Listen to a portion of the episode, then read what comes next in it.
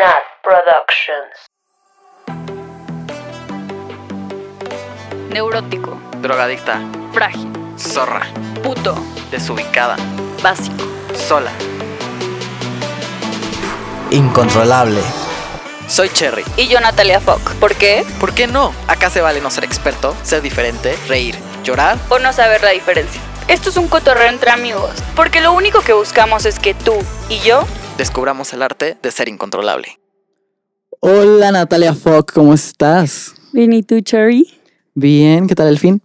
Bueno, así como podrás notar mi voz, he hecho mucha fiesta. Siento que no es cierto, nada más te pusiste ahí en la lluvia para que tuvieras una voz sexy para el podcast. No, me conseguí un nuevo noviecito y justo mi excusa para no salir con él era así como de, no, es que me, me tengo que cuidar la voz porque voy a estar en un podcast y como en famosa, Ya voy a ser famosa, o sea, me tengo que cuidar. me tengo que cuidar. Y ya, y, y ese es otro episodio de mi vida, estoy ahí saliendo con este güey y he hecho mucha fiesta. Entonces por eso estoy muy, muy ronquita. Pero bueno, está sexy, me gusta. Ronquita pero sexy. Yo el fin fui a una clase de salsa, que es algo que por primera vez hice en mi vida. Como que una amiga que su novio se va a vivir a Francia, bueno, más bien, más bien el novio es francés y ella se va a vivir con él a Francia. Y querían ir a una clase de salsa porque ellos en su se conocieron en el intercambio y en el intercambio una parte de su romance fue bailar salsa. Entonces querían como Tu amiga es mexicana. mi amiga es mexicana, la conozco desde Ajá. chiquitos aquí, pero conoció a su novio Ajá. en Polonia. Ok. Eh, o ya no me acuerdo dónde, pero en alguna parte En de Europa Europa. del Norte. Ajá. Y eh, parte de su relación era ir a bailar salsa. Entonces, como que querían ir aquí a bailar salsa y como es la despedida. Entonces dijeron, pues vamos a la clase de salsa. Y yo, como que normalmente siento que es algo que no haría. Eh, se sale de mi comfort zone, pero dije, fuck it. Güey, me encanta, está padrísimo. Sí, y la neta es que no fue tan malo porque secreto de Cherry, eh, en la prepa yo bailaba danza regional. Entonces, Sí, es cierto. Sí, lo puedo corroborar. He yo visto les fotos. puedo bailar el jarabe tapatío y yo era el de la el de enfrente. Entonces no fue tan malo, solo era como mambo, eh, Echeverría y los pasos, pero en el momento en el que ya nos pusieron de que en parejitas y así, este sucumbí. Estabas pedo. No, no, no, no tomé nada. O sea, ¿Te hubiera tomé- gustado tomar más? No, como que siento que estuve presente así. Y eso me gustó. Me tomé una chela en el momento en el que dije, ya no quiero bailar en parejitas. Ya había pasado. con- Hazte cuenta que te ponen en fila. Ajá. Y entonces es como, ¡cambio! Y, Me encanta, me encanta. eh, y te cambias de pareja, pero el hombre se cambia, la mujer se queda. Ajá. Ya que pasé por todas las mujeres, este, dije, O sea, sí te diste la experiencia completa, sí podrías decir como. Eh, no, porque no acabé, no acabé la clase de en pareja. Porque ya no quería bailar en pareja y decidí mejor echarme una chelita y vi la clase, el final de la clase. Pero al final como que fracasé un poquito porque, bueno, no es que fracasé, pero no, como que siento que todos ya habían ido a la clase de salsa, menos yo. Era, era virgen en la salsa. Y, no sé, como que lo gocé, pero también fue como de ya, hasta aquí llegué. Pero también estuvo padre como de poder decir, hasta aquí llegué, hasta aquí estoy bien. Y ahora una voy a disfrazarme". recomendación. Venga. Usar la tarjeta de ser virgen en algo también es bueno. Así como de soy nuevo, ayúdenme, damisela en peligro. Sí. Yo creo que a la, a la siguiente experiencia, sea esta, ¿vas a repetirlo? No lo sé. Si algún día se me presenta tomar otra clase de salsa o de lo que sea. Igual y sí, eh, o sea, como que no, me la pasé bien. Ajá. Mm, como que no fue algo que diga, me la pasé súper mal y no vuelvo nunca, no. O sea, estuvo cool. Fue una buena experiencia. ¿Qué más hiciste No en tu sé. semana? Esta semana tuve eh, lo que godínmente llamamos en mi empresa Meet Your Review, que es como este feedback que te dan eh, tu jefe a la mitad del año. Eh, siento que normalmente yo lo había tomado como yo era un robotcito, ¿no? O sea, como que mi jefa me decía algo, mi jefa en turno Ajá. me decía algo y yo solo lo tomaba así como de, eh, sí, está bien y como que no es que me pasara de frente o que no me lo tomara en serio, sino mi mentalidad era, tómalo, ok, y let it go. Y como con todo este cambio decidí ser valiente, Ser incontrolable. Me gusta, me gusta. eh, y tomármelo como en serio. Y entonces como que quería ir y decir todas las cosas que, que en realidad traía atravesadas y que quería ser honesto. Ese es el punto, ¿no? Y Y en ese punto, o sea, tú ya tenías algo que sentías. Sí, yo tenía mucho el tema de la competencia. O sea, como que en, en la empresa en la que trabajo eh, hay competencia, ¿no? Y creo que en todas partes hay, pero yo ya tenía esta presión, sobre todo porque no quería eh, sacrificar mi vida personal. Como que estaba en un punto en el que muchas cosas me habían pasado en la vida personal, que quería tomármelo muy en serio, que es algo que antes no había hecho. O sea, como que antes no es que mi vida personal no fuera importante, pero creo que no le daba la importancia que tenía. Ok, sí, no, y súper válido, claro. Y entonces llego, eh, te cuento, o sea, llego y este, y lo primero que me dice mi jefa es como, eres un chavo súper comprometido, yo sé que si yo te pido que me entregues esto mañana a las 10 a.m., tú me lo vas a entregar un día antes a las 12 de la noche, ¿no? O sea, como que sé que lo voy a tener y que puedo contar con eso. Que suena como algo bueno. Es algo bueno, o sea, como Ajá, que yo en ese momento claro, me lo tomé como algo bueno. Y entonces me empieza a decir puras cosas buenas y yo entonces así, de, ¿y entonces qué me vas a decir malo, no? O sea, como que yo iba con esta mentalidad como de mi eh, saboteador interno de desde que, creo que desde que me promovieron, Ajá. porque me promovieron como muy pronto en el trabajo, Felicidades. gracias. Eh, desde que me promovieron siento que las cosas que estaba haciendo no las estaba haciendo al 100, o sea, como que no las estaba dando en el nivel que se esperaba. Eso era mi percepción. Ajá. Y como que mi jefa, o sea, me dijo esto del compromiso, pero también me dijo como, o sea, sí me dio áreas de oportunidad, no voy a decir que no. Me dijo, puedes mejorar en esto, esto, esto. Pero entonces llega el momento de la verdad en el que Cherry quiere ser completamente honesto. Y entonces le empiezo a decir, "Eh, no, pero la competencia, y es que la verdad yo no me quiero quedar aquí hasta las seis, y yo quiero hacer otras cosas de mi vida, y no puedo sacrificar tanto. Y así empecé como a dar muchos, muchos, muchos, muchos, muchos mensajes que, güey, te juro, yo nada más veía en sus ojos como se iban haciendo para arriba, para arriba, para arriba, como cuando vas a chocar y la camioneta tiene así de que el pip, pip, pip, pip. Y entonces, güey, de que de repente yo le di Y tú el... seguías hablando. Yo seguía hablando, pero yo veía los ojos. Y este, sí, sí, yo seguía, güey, sí, mis mensajes nada más salían de esta parte súper honesta de mí que nunca había sucedido Ajá. antes en mi vida, pero súper poco asertivo. Ajá. Eh, y yo veía sus ojos y yo así, verga, verga, verga, la estás cagando, la estás cagando, la estás cagando, hasta que la cagué. Y le di el besito como en la camioneta, ¿no? Y este, y me dice, creo que tienes que replantarte si quieres seguir aquí. Y entonces como que yo me quedé así de, Está duro. no sé, y, la- y siguió hablando y ella siguió, siguió, siguió. Y la plática como que siento que hasta salió un poquito, no quiero decir que salió de control, pero eh, no sé, creo que ninguno de los dos estábamos cómodos con la plática y nos fuimos por ahí. Y yo dejé de escucharla, la verdad. O sea, como que me quedé con estas dos palabras que me había dicho, que es compromiso y replantearte. Y para mí, la parte de compromiso, siempre había sido algo bueno en mi vida, ¿sabes? Y algo, además de bueno, es algo que había sido constante. Como que siempre había sido este chavo comprometido, siempre había sido este chavo que podía darlo todo por un proyecto o por, no por un proyecto, por lo que sea. Y la parte de replantearte, que pues para mí era algo ajeno y algo que normalmente no me pasaba y que no quería que me pasara.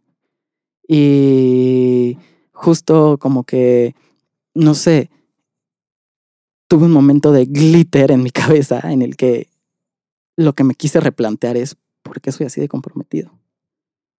¿Por qué soy tan, no quiero decir aferrado ni amarrado, pero, pero, ¿por qué me compro las cosas de esta manera? Y no es solo con el trabajo, o sea, como que siempre en la escuela, con mis amigos, creo que yo proyectaba mucho cómo lo veía o cómo creía que tenía que ser y me compraba estos falsos compromisos porque los hacía con personas, con cosas, con fantasmas, con cosas que no existían. Y en el compromiso la verdad es algo que es, es algo de dos y yo me los compraba para uno y casi casi para llevar. Eh, y no sé, o sea, es, es difícil porque es una parte que está bien, pero al mismo lado como que ya no sé si está mal, está bien. Y como que la conclusión que llegué es que nos vamos complicando la vida porque vamos tratando de vivirla por alguien más o por algo más o por algo que nos compramos en un compromiso, que en vez de dejar seguir las, la corriente y que las cosas pasen, las hacemos por alguien más en vez de hacerlas por mí. En el momento en el que, y ahí tuve como este awakening de, en el momento en que las hago por mí y llego a entender que estas cosas son, cuando las hago por mí, nacen de un espacio mucho más completo, mucho más lleno, sin hoyos, como mucho más yo, mm, salen o nacen naturalmente mejor de mí y por lo tanto son mejores para las personas. Y entonces después de todo este debraye como que estuve así de voy a renunciar, no voy a renunciar, te conté en, en, Sí. en su momento, así de, no sé qué hacer, esto ayuda. Como que tengo que replantearme muchas cosas y entonces fue, renuncio, no, renuncio, no. A los dos días, la, la jefa de mi jefa me había puesto desde antes un café, ¿no? Y yo así, ¿qué será un café? ¿No? ¿Me va a invitar un café? No, Pero tú lo, lo ahí lo veías venir como algo bueno o algo malo. no sabía. Y en ¿Cómo? ese momento, a ver, ya que acabó, o sea, en este inter entre que acaba esa junta y es la siguiente, ¿cómo te sientes tú? O sea, estás... me sentía perdido. Y ese- es- en esos dos días fue de renuncio, no renuncio, qué son las cosas que me gustan, qué no son las cosas que me gustan, qué me podía dedicar, qué no. Uy, Pero mil cosas pasaron por mi cabeza. Hablando de este compromiso, o sea, yo me acuerdo perfecto que cuando estábamos en, el- en la universidad y de repente tú llegaste y me dijiste como, no, es que hice esta entrevista, no sé qué, y te dije, güey, te veo 100% en ese trabajo. Y en ese trabajo vas a crecer cañón y, y es lo que has hecho. O sea, has brillado muchísimo, pero te, yo te vi desde el momento uno comprometido, porque yo te veo, o sea, eres un poquito como yo antes. Justo, pero para mí era algo que tú me lo dijiste, yo te veo en esta empresa para Ajá. siempre. Y entonces, eso yo no- eh, pero yo no lo dije como algo malo. no o lo dijiste también como se- algo malo, pero a mí en ese momento yo me acordaba de lo que me dijiste hace dos años que empecé a trabajar ahí y me brincaba de ¿por qué? O sea, ¿por qué alguien me ve aquí para siempre? ¿Por qué no soy capaz de este cambio? ¿Por qué? Y miles de preguntas, ¿no? El chiste es que ya, X, tuve la plática con la jefa de mi jefa y la verdad, súper bien, una plática increíble. Hablamos de metas, miedos, objetivos, retos. Y no sé, fue una plática súper llenadora como estas que no tienes en tu ambiente laboral. Y al final como que ella me pregunta un poco de, "¿Y de acá qué es lo que no te late o lo que sea. Y creo que pude ser mucho más asertivo con mi mensaje y le dije como, no, pues es que aquí la verdad es que llegan las estrellitas de todos lados y todos quieren competir y entonces está el que se queda hasta las nueve de la noche trabajando y yo hoy estoy en un punto en el que no quiero competir, en el que no me quiero quedar aquí hasta las nueve de la noche. Puedo hacer mi trabajo, pero no es que no esté dando mi 150%, solo tengo que aprender a medirme porque mi vida laboral no necesariamente es mi vida misma que mi vida personal. Claro, no es, no es la, no es lo que te identifica. El día de mañana, el día que, o sea, Dios quiera, toco madera, algo te pase, o sea, no van a recordarte como el que trabajó cabrón para tal empresa. Es ¿qué, qué, cómo te defines tú, ¿no? Y, y, y cómo nos vamos haciendo estos roles, estas ideas en la cabeza. Sí, justo lo que me quedé con una conclusión como muy valiosa de esta, de esta conversación y no es que sean las palabras exactas, pero justo el tema que me brincó era la competencia, ¿no? Y, ella lo que me dijo es que te tienes que empezar a ver como tu único competidor. Y esto es real porque uno, verte como tu único competidor te mantiene en foco y te mantiene en las cosas que quiero hacer y las cosas que sé que puedo hacer y el camino que me da esto. Y dos, toma mucha energía voltear a ver al de lado, mucha. Y piénsalo como en una carrera real de velocidad, ¿no? Vas corriendo los 100 metros y voltear a ver al de lado te quita velocidad, te quita porque te pesa y te pone este, literal, la energía de voltear y entonces ya no la estoy dando todo en el sprint que estoy dando para llegar a la meta, te quita energía. Y Pero entonces, es un mensaje súper fuerte. Está, pero está bueno y me dijo, sí, está en buenísimo. el momento en el que tú sepas qué tienes que cumplir y te veas como tu único competidor, vas a dar mejor las cosas para ti. Y en realidad eso es lo que me quedó. Como en esta parte de sentirme más ligero y yo saber que soy el único y que en esta carrera, en la carrera de alguien más no le vas a ganar. Solo puedes ganar tu carrera. Es la única, porque es la tuya. Y sentirte más ligero te ayuda a avanzar más rápido.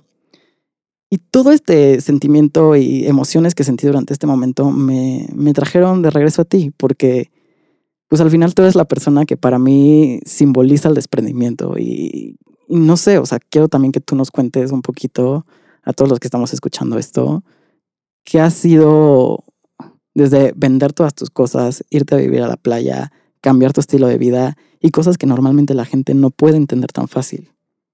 Bueno, a ver, ¿qué te puedo decir yo, la reina del hipismo en la ciudad? Bueno, para mí, que, me encanta eh, como verme en los ojos de alguien más, o sea, todos al final estamos viviendo este mismo, este proceso. Y como todos tenemos malas temporadas, yo, esto para mí empezó hace algunos ayeres con una, una mala temporada de mi vida donde estaba terminando una relación de 10 años. eh, me fui a vivir sola por primera vez, estoy re- revaluándome mis intereses, mis proyectos. Entonces estoy en un punto en mi vida en el que me empiezo a replantear todo lo que ya me había establecido, ¿no? O sea, siempre me habían dicho, tienes que ir a esta escuela, tienes que hacer esto, tienes que hacer lo otro. Y cuando me encuentro ya tomando las decisiones por mí misma en el que me voy a vivir sola y ya estoy acabando la universidad y todo, y entonces esto va a ser el resto de mi vida, ¿qué sigue? Justo coincide que estoy terminando una relación de 10 años, todo esto, y, y como que digo, no, no sé si esto me está llenando. Y en, un, en ese momento tan tóxico en mi vida, pruebo dif- diferentes cosas, entre eso un detox emocional en el que me alejo de algunas amistades, me acerco a otras, empiezo a revaluarme pensamientos que ya tenía. Y entre eso me encuentro un poquito con el veganismo y el minimalismo. Una corriente que no me va a meter en temas muy técnicos ahorita, pero lo que quiero dejar aquí es que a mí me lleva en esto de, en esta época en la que estoy, estoy evaluando el consumir consciente, en lo que estoy metiéndole a, a- mi vida, a mi cuerpo, y también lo que estoy dejando ir. Como, como eso que estoy metiendo, eso que ya tengo, lo estoy dejando ir. Y bueno, en, en esta búsqueda, eh, pruebo un poquito plantearme situaciones como esto me llena, esto me prende, me pone, y, y es cuando yo empiezo, me, me digo, ya, esta vida no la quiero, siempre me, la dije, me dijeron que yo tenía ¿Cuál que vida? esta vida de quedarme en la ciudad, eh, casarme, tener hijos, tener un trabajo, eh, Que un ser poquito siento que es la vida que nos dijeron a todos. A Es todos, vida- exacto, exacto. Pero digo, ¿por qué solo hay un, o sea, por qué solo hay un estereotipo? ¿Por qué no replantearnos nuevas ideas? ¿Por qué no decir, me voy a desprender de prejuicios, ideas? Y, y- y cuando digo esto, y, y voy anudando un poquito con lo del veganismo y lo de, lo de no consumir, o sea, consumir consciente es, yo, yo decidí en un punto dejar de comprar. O sea, muchos me juzgaban así de que, ay, la hippie o la que no tiene mucho dinero porque, y por eso dejó de comprar. Y es como, no, güey, el dinero que tengo, lo que voy a comprar, lo siguiente, es algo que va a neta invertir en mi vida. Y, y es qué me va a dejar a futuro. Entonces empiezo a- a- a pensar qué le estoy metiendo a mi cuerpo, a mi vida, a mi ecosistema y cómo lo estoy dejando ir. Con esto me refiero a desde esos jeans. Esos jeans los tienes ahí porque crees que en algún punto te van a quedar bien. Te hace, ¿cómo? A ver, te los pones y cómo te hacen sentir. A mí me Si pasa no, muchísimo. O Güey, sea, como que guardo unos jeans que digo, es que esto se vería cabrón con esto y nunca los uso. pero a ver, te los pones y cómo te hacen sentir. No, es que no me los pongo, ese es el problema, ya sabes. o sea, No, es el momento en nuestras vidas en el, en el que tenemos que, o sea, a mí cuando más ligera me sentí en mi vida fue cuando vendí todo y dije, fuck it lo que diga la sociedad. No me importa, voy a, o sea, renuncié a mi trabajo justo en el que, eh, que empezaba como a ver, como, ay, chance este me gusta, este no, pues sí, como que me deja lana, pero no. Pero como que había todavía ese gap que yo decía, no me está llenando. Y entonces empiezo a replantearme, o sea, que es punto fundamental para cualquier persona que se meta en esta idea de, de desprendimiento y dejar ir, porque está en boca de todos en este momento, es replantearte. No, no es nada más dejar ir por dejar ir, sino qué es lo que realmente te llena. Y si sí te llena, o sea, puedes tener una colección completa en tu cuarto de libros. O sea, no quiere decir que, que, que tengas que dejar ir todo. Marie Kondo, de solo tengo tres libros. Exacto, o sea, te llena, te inspira paz, ok, déjalo. Si no, déjalo ir, o sea, y, y velo, o sea, en su- no, no lo dejes ir con tristeza, sino con, con, en su momento lo aprecio, lo, lo, lo, viví muy padre, pero ya este es momento de cambio, de cosas nuevas, de, de o sea, cuando, cuando bajas esa barrera de, y, y te sientes más flojito, puedes ver todo esta, este panorama y, y horizonte de opciones que tienes ante ti de, de vivir. Y creo que no solo, bueno, o sea, como que replanteando un poquito, no solo es con, lo, con las cosas que tienes ahorita o en el pasado, sino también como, cuando las ves en el futuro, ¿no? O sea, y me recuerda a una canción que les vamos a poner en el playlist de la semana, que se llama Ask Yourself de Foster the People, que dice, The more I want, the less I've got. Y como que para mí es, siempre me pasaba esto como de, me, me apretaba las cosas o me tomaba las cosas tan en serio, las del futuro, que las quería tanto que dejarlas ir era como imposible, ¿sabes? Entonces como que no sé, siento que las cosas tienes que quererlas, sí, desearlas, eh, trabajarlas, darle dirección y esperar que las no, no es solo esperar, porque no quiero decir que las cosas pasan por magia, pero no tomártelo tan en serio, ¿sabes? Como las cosas del futuro también están ahí y puede y que no pasen, pero no, no ponerle una traba de a fuerzas esto tiene que suceder para que suceda esto. Esto me pasaba mucho a mí. Es como, no soy el máster del, del desprendimiento ni nunca lo seré. Bueno, no sé si nunca. No hay nadie que sea el gurú del desprendimiento. Todos estamos en este, en este viaje. Pero justo para mí era más que en el pasado, era en el futuro, ¿no? O sea, como que siempre me quería poner, si tenía una meta, la hacía más pesada. Y, y voy a ejempl- ejemplificar, como que me quiero mudar, entonces tengo que tener todo este dinero. Eh, quiero acabar la tesis, pero entonces tengo que acabar todo este proyecto. Y nada más le voy poniendo más presión a las metas, como que se vuelven todavía más inalcanzables y más me aferro a ellas, ¿no? Y la realidad es que en la situación en la que estés, problema en el que estés, en el- donde estés parado, siempre va a haber esta señal de Box Bunny de usted está aquí. Y no te rías de mí. Porque 100% me veo identificada. O es sea, que es real, o sea, porque siempre estamos, siempre empezamos más bien desde el presente, con lo que soy ahora, con lo que tengo ahora y con lo que quiero ahora, ¿no? Y empezar a construir desde el presente es la clave, porque sí, yo me puedo visualizar como el Cherry Ultra 3000 del futuro, pero la realidad es que no vivo en el futuro, vivo en el de aquí y para construir tengo que empezar a construir desde lo que tengo ahorita. Y no ponerme como estas partes de, bueno, entonces si hago esto, eh, lo voy a lograr y entonces así, y nada más se complica más y empezamos a dejar de vivir la vida de una forma más simple, ¿no? Como que solitos nos las complicamos.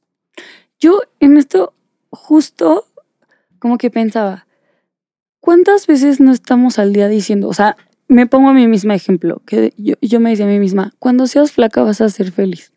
Cuando tengas eh, con tu novio de 10 años, cuando ya tengas el anillo, van a ser felices. Cuando ya tengas el título, vas a ser feliz. Es como, ¿qué, qué? O sea, la vida es eso que pasa mientras estamos esperando a que llegue lo siguiente.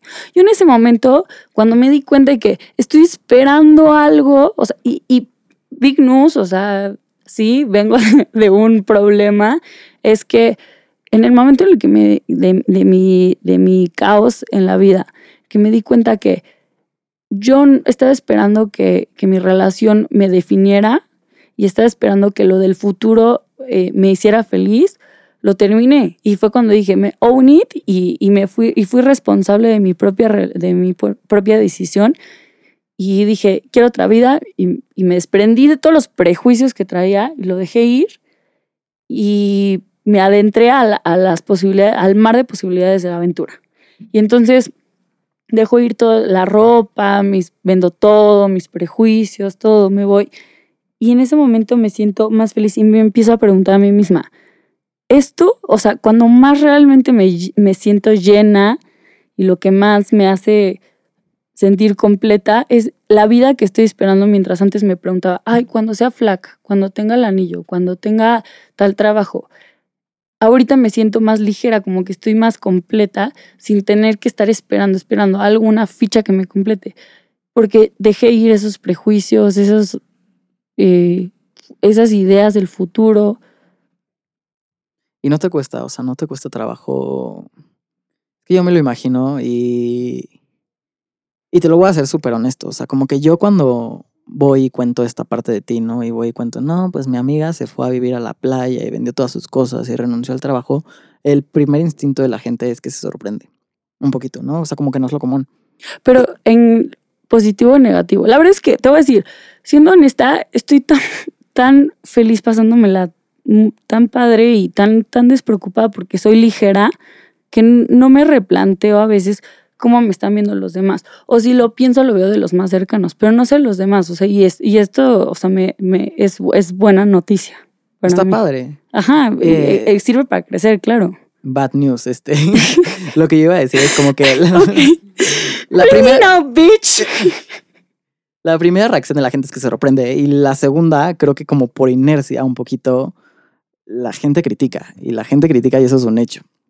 Y creo que mucho que la gente critica es porque la gente es resistente al cambio, ¿no? O sea, la gente no se lo toma como, no es que no se lo tome, sino que naturalmente para nosotros cambiar es difícil.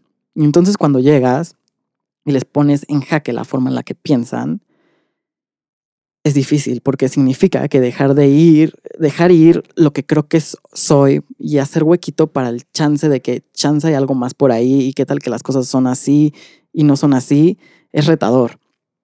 Y entonces como que la parte retadora es que la gente se está dando cuenta que estamos construidos en este sistema de creencias que nos ha dado la gente y por eso nos compramos los compromisos que decía al principio. Sí. O sea, ¿cuántas ideas no son preconcebidas? O sea, todos tenemos un labor aquí, allá en casita, todos les, les pongo la tarea de que se pregunten a sí mismos, creo lo que creo realmente porque me dijeron o porque yo lo creo. O sea, y no es una tarea que en un momento, o sea, te vas a dar cuenta en este segundo que te lo estoy diciendo, sino es una tarea de mientras te estás poniendo el shampoo, que eso es la vida, que está, la vida es lo que está pasando mientras te estás poniendo el shampoo, mientras te estás lavando los dientes, pregúntate a ti mismo. Todo lo que quiero, lo que, lo que estoy aspirando, lo que estoy haciendo en este momento, me estoy lavando los dientes. ¿Por qué? O sea, me llena, me pone, si no, déjalo ir. Digo, sí, lávate los dientes, por favor, por, por sanidad. Pero también, siguiente elección que hagas, hacia dónde te estás dirigiendo y todo, te llena. Si no, déjalo ir. Y no, también no nos excusemos en el lado negativo de las cosas de todo huir y correr y no, y no sostener, porque también es importante. O sea, se puede perder un, un poquito y que está en boca de todo esto de, de dejar ir y, y, ser liviano, también hay que aprender a sostener lo que, lo que O afrontar. O sea, porque yo una de las cosas que escuchaba alguna vez era como, tenemos este sentimiento de, mañana tengo eh, la cita con esta persona importante y entonces, eh, ¿y qué tal que choco para no llegar o se me cae el martillo en el pie para no hacerlo? ¿Cuántos no lo hemos buscas pensado? todas las, las, las, las alternativas en tu cerebro posibles para no, no hacerlo y en ese momento en el que tienes que decir, lo hago y en el momento en el que venza mis miedos voy a crecer un poquito más, ¿sabes? Y no sé, o sea, como que lo que yo quería llegar es que al final creo que tú les pones eh, sobre la mesa este sistema de creencias que tal vez no son de ellos y que se los compraron de alguien más.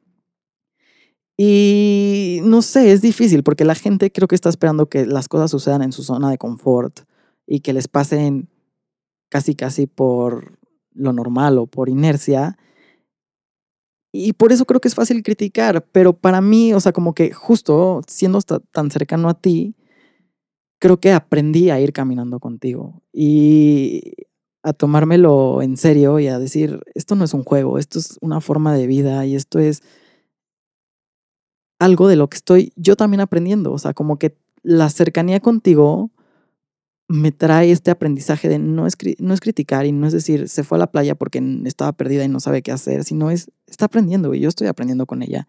Y no estoy diciendo está bien, está mal. Es algo diferente que no todos estamos acostumbrados y que no todos tal vez lo tengamos como nuestro camino eh, a seguir, pero se puede, se vale y hay que aprender de eso. Te a dos de llorar. Quiero llorar aquí. Es difícil, o sea, para mí, la gente que estaba alrededor de mí, no lo, como que puedo ponerme en, en, en, donde están parados ellos en este momento y decir, se ve muchísimo, se ve un cambio. Y yo, y yo tal vez ahorita que ya pasé la ola, ya la puedo ver como algo más chiquito. O sea, como que digo, estoy del otro lado y les digo, vengan, vengan, aquí está padrísimo. Porque en el momento en el que yo empecé a tomar estos, esta idea de los cambios, de de si dejo ir, si no y todo, yo lo veía como algo grandísimo. Y creo que ese es el miedo que todo el mundo tiene, de, decir como... Pero es que como no, o sea, ¿cómo no tener miedo a... No lo vas a, no, no se quita, o sea, el miedo no se quita. Y ese es mi punto, o sea, tú ves la ola de frente y dices, está enorme, es mucho más alta que yo. Pero en el momento en el que la pasas y, y volteas atrás, dices, es más chico. O sea, la verdad es que lo viví mucho más grande. Y yo ahorita me siento muy tranquila y por eso como que puedo platicar tan luz sobre esto, tan, tan flojito del tema y tan livianito, o sea, válgame la redundancia, porque eh, volteo atrás y digo, no está tan difícil. O sea, yo en el momento que lo veía tan, o sea, de frente a mí, no, no me la podía creer y, y como que me fui medio por inercia también. O sea, no fue fácil. O sea, el trabajo emocional que hice de, de enfrentarme a estos prejuicios y, y decidir qué, qué, es, qué información me corresponde. Esta información me nutre. O sea, lo, vuelvo a lo mismo de estos jeans que están en mi closet me, me ponen, me nutren, me, me siguen haciendo, siguen yendo con las ideas con las que voy, lo dejo ir. Y en el momento en el que pasé esa ola y dije, ya estoy, estoy del otro lado, volteo atrás. ¿Ya hiciste la tareita que te dejé? Dime qué es lo que opinas. Puedes escribirnos en Facebook, Twitter o Instagram. Encuéntranos como incontrolable.podcast. También nuestra productora está en Instagram como Nat Productions. Y como todos los miércoles, sigue disfrutando de este, tu espacio favorito, Incontrolable. ¿Y crees que estás del otro lado? ¿Crees que Creo que estoy al otro lado de la primera ola. Hay más olas. O sea, que sigo en el mismo nunca se proceso acaba? de... Sí, es un no. océano de olas? Sí, seguimos. La vida es un mar de turbulencias y hay que aprenderlo también. Eso es la parte de dejar ir. O sea, La tener, corriente nunca tener- abrir los brazos a, a agarrar nuevas cosas. O sea, por estar sosteniendo tanto, ¿qué, qué, qué pesado? Lo que te decía tu jefa, tu, tu, la, la VP de donde trabajas. Por estar volteando al otro lado te, te, te quita muchísima energía. Por estar sosteniendo cosas que ya ni te van, te quita muchísima energía. En el momento en el que dejas ir y te abres espacio y respiras tantito de eso que te tenía con la mano en el cuello ahorcándote de, güey, esto es lo que tú crees, esto es lo que tienes que hacer y todo. Y si no, y si eso no es lo que me pone, y si quiero otra cosa, y si ya no me va esto, o sea, yo invito allá en casita que todos se replanteen este, si, si, si lo que están haciendo en este momento les pone. Me recuerda un poco a una teoría que escuché alguna vez. Eh, a- o sea, recapitulando un poquito todo lo que hemos dicho, es que en la vida hay tres cosas que pasan. Una es que para todas las cosas hay dolor, ¿no? Y sobre, sobre todo hablando en este tema de desprendimiento, soltarte de las cosas Duele. duele. Y Y duele. es difícil, o sea, yo lo hablo muy tranquilo, pero es difícil. No, y duele dejar a alguien, perder a alguien, olvidar a alguien. No, Claro. no, no es nada fácil. La segunda cosa es que va a haber incertidumbre. No somos un GPS en el que podemos decir, parto de aquí, llego de aquí y calculo la mejor ruta. Lo que pasa en realidad, creo, y esto es, puede estar mal, es, tenemos noción de hacia dónde queremos ir, ¿Mm? eh, podemos más o menos tener la, la idea de quiero dirigirme a la derecha, a la izquierda, quiero ir recto, pero la realidad es que el punto final no lo tenemos seguros. Ni tú, ni yo, ni nadie. Nadie sabemos a dónde vamos a llegar, ni qué obstáculos se nos van a presentar en el camino, y la realidad es que está, hay incertidumbre. Y la tercera es que la vida requiere esfuerzo. Siempre las cosas que queremos cuestan trabajo. Y no vamos a llegar ahí fácil, ni en nuestra zona de confort, ni tratando de solo evadir obstáculos, sino tienes que correr y tienes que correr tu carrera porque solo tú puedes ganar tu carrera. Y es el chiste de esto, ¿no? ¿Cómo, cómo puedo ir más ligero en mi carrera para ir más rápido? Y no, no porque quiera llegar antes, sino porque quiero llegar bien. Y no sé, vamos en el jijiji jajaja de la vida. Me encanta, me encanta. Eh, sí, el mejor término, yo siempre lo uso. sí. Vamos en el jijiji jajaja de la vida y se nos olvida que estas tres cosas pasan y entonces de repente nos pegan en la cara y hay dolor, hay eh, no sé qué va a pasar y me está costando muchísimo trabajo y nos decepcionamos y nos decepcionamos de que las cosas no sean fáciles o no sean como queremos que, que sean pasen. incontrolables. Y la realidad es que estas cosas pasan Exacto. y tenemos que aprender a vivir con ellas. No sé, o sea, es, es complejo. eh, Son, son los tres puntos que tenemos que estar como conscientes de que, que van a estar ahí y está bien.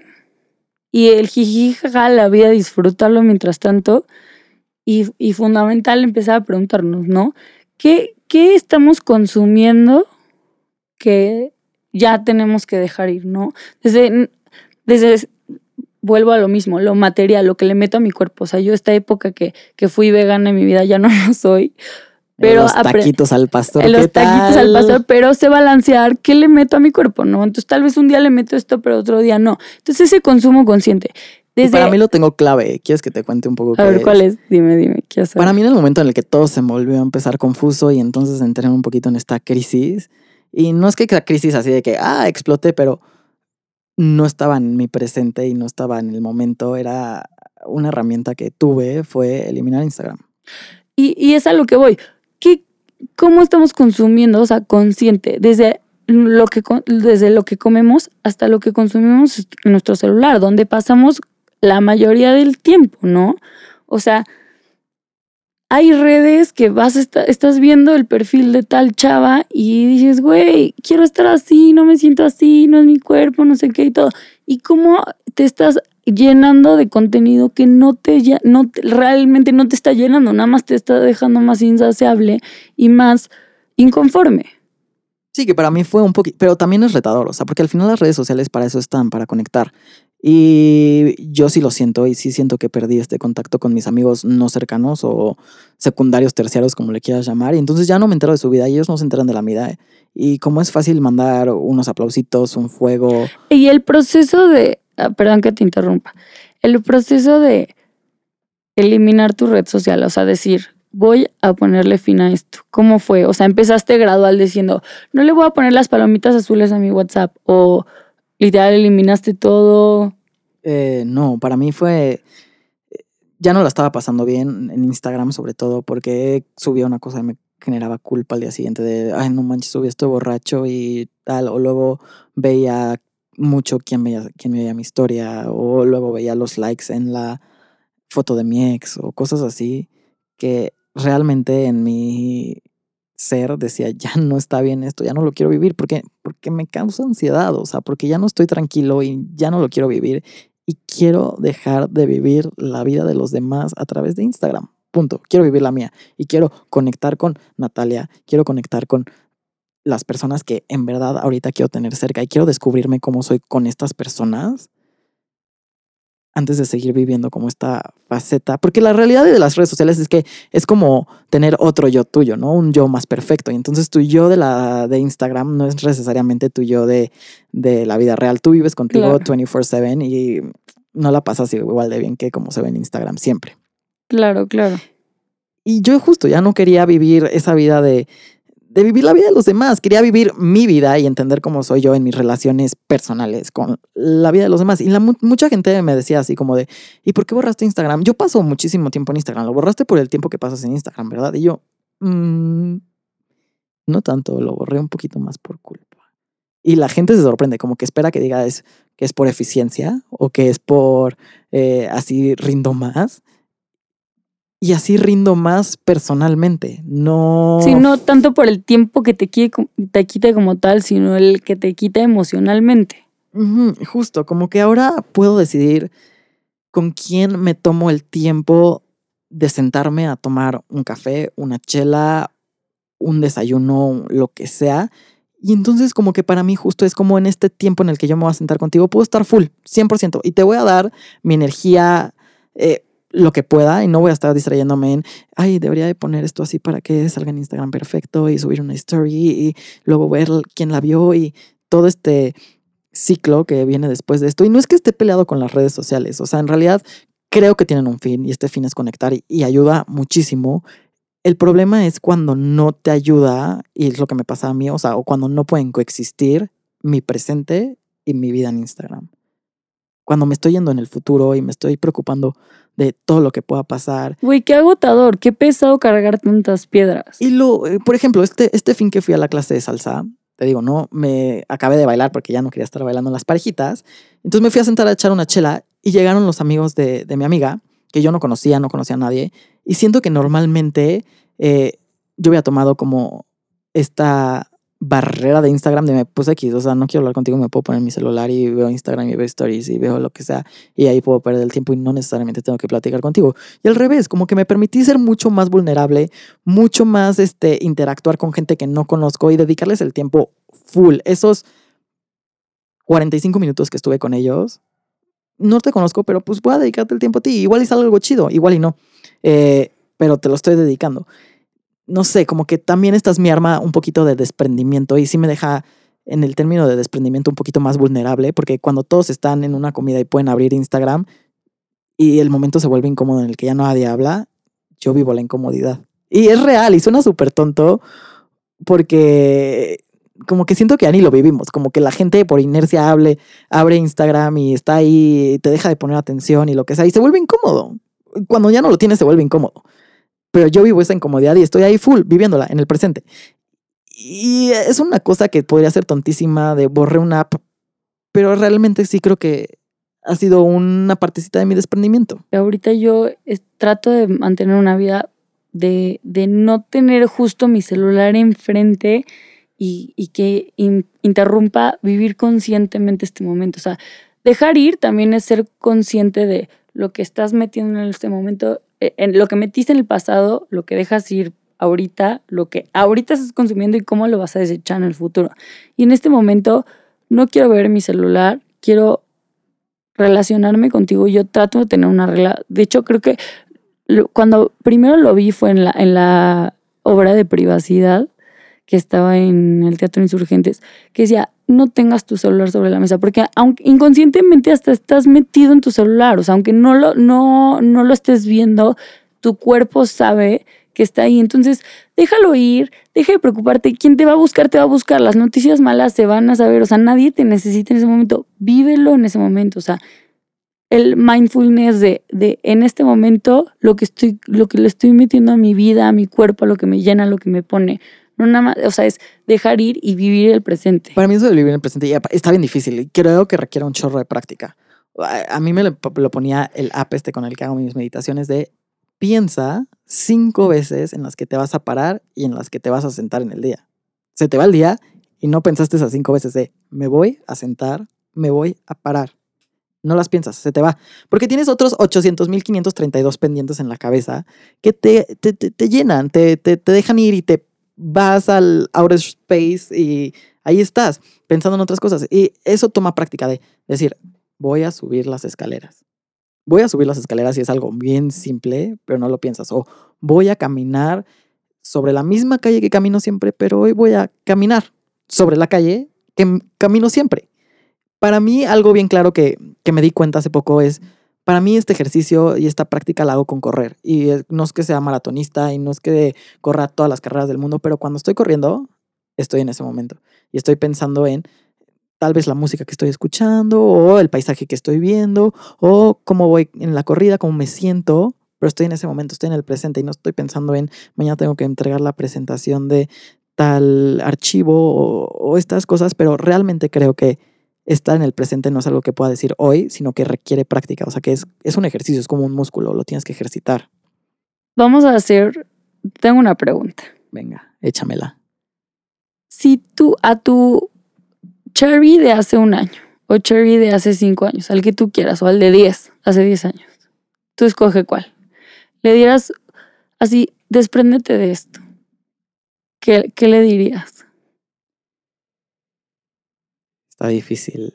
Eh, ahora yo voy a llorar. Este. no, no, bueno, no voy a llorar, pero de lo que yo me tengo que desprender y eh, parte de lo porque esto se llama incontrolable es el control. Para mí el control fue el eje fundamental de mi vida y en el momento que yo sabía que podía estar en control, se me simplificaba la vida, pero al mismo tiempo se me complicaba de una manera porque tenía que controlar tantas variables y lo que fueran a decir o lo que no fueran a decir y lo que fueran a pensar o no fueran a pensar, me importaba. Me importaba mucho. Entonces, desprenderme del control, y creo que es uno de los ejercicios que más trabajo me cuesta aún y no lo tengo, todavía no soy un incontrolable full, me cuesta trabajo. Y no sé tampoco cuál sea el camino, o sea, no estoy, no sé si el completo desprendimiento y ser hippie, porque creo que esa no es mi... No, es- no hay, es cada mi- quien tiene su camino. pero claro. estoy en el proceso de encontrarlo y aquí nuestra productora se reirá de mí. Pero Periódico sí se está riendo. una frase que eh, esta serie le encanta a ella, ella me la recomendó y es Girls. Eh, hay una parte en la que Shoshana está en Japón y está pasando la chingón y la mandaron de intercambio, bueno, de intercambio del trabajo. Y la corren y se tiene que regresar a Estados Unidos. Quiero ver esa serie ya. ¿Qué serie es? Girls, Ok, la voy a ver. eh, de HBO. Eh, y en el momento en el Por que... favor, patrocínenos. Hay un momento en el que Shoshana está sentada en Japón viendo los árboles de cereza y parte de lo que, porque me gusta esta frase es porque tiene el nombre Cherry. Y se da cuenta de este sentimiento de tengo que dejar las cosas ir y tengo que aprender a, vivir mi vida. Y dice, You cannot rush a cherry blossom. Me gustó mucho. O sea, como que para mí, Cherry, tengo que aprender a no me tengo que apurar. Las cosas van a pasar en el presente y disfrútalas en el presente y no les compliques la vida en el futuro. No hay un tú en el futuro, tú eres ahorita y no lo puedes apresurar. Vive el ahorita y disfruta el blossom de ahorita. Ese es como un poquito mi, mi noción del desprendimiento. Me encanta, me encanta. Para todos los cherries allá en casita, que, que aprendemos a... a- ¿Ya a te gustó la frase en casita? Claro, claro. A todo nuestro público que nos escucha, a mis fuckers, yo le hablo ahorita a todos los cherries que, que, que está bien, que todo en su momento lo disfruten, lo vivan y... Y, Y no todo va a ser fácil, y pero- no va a ser fácil y no te apresures, va a llegar. No Y lo puedes doler, apresurar. No hay seguridad y cuesta esfuerzo. Claro. Pues salud por el arte ser ligero. Salud.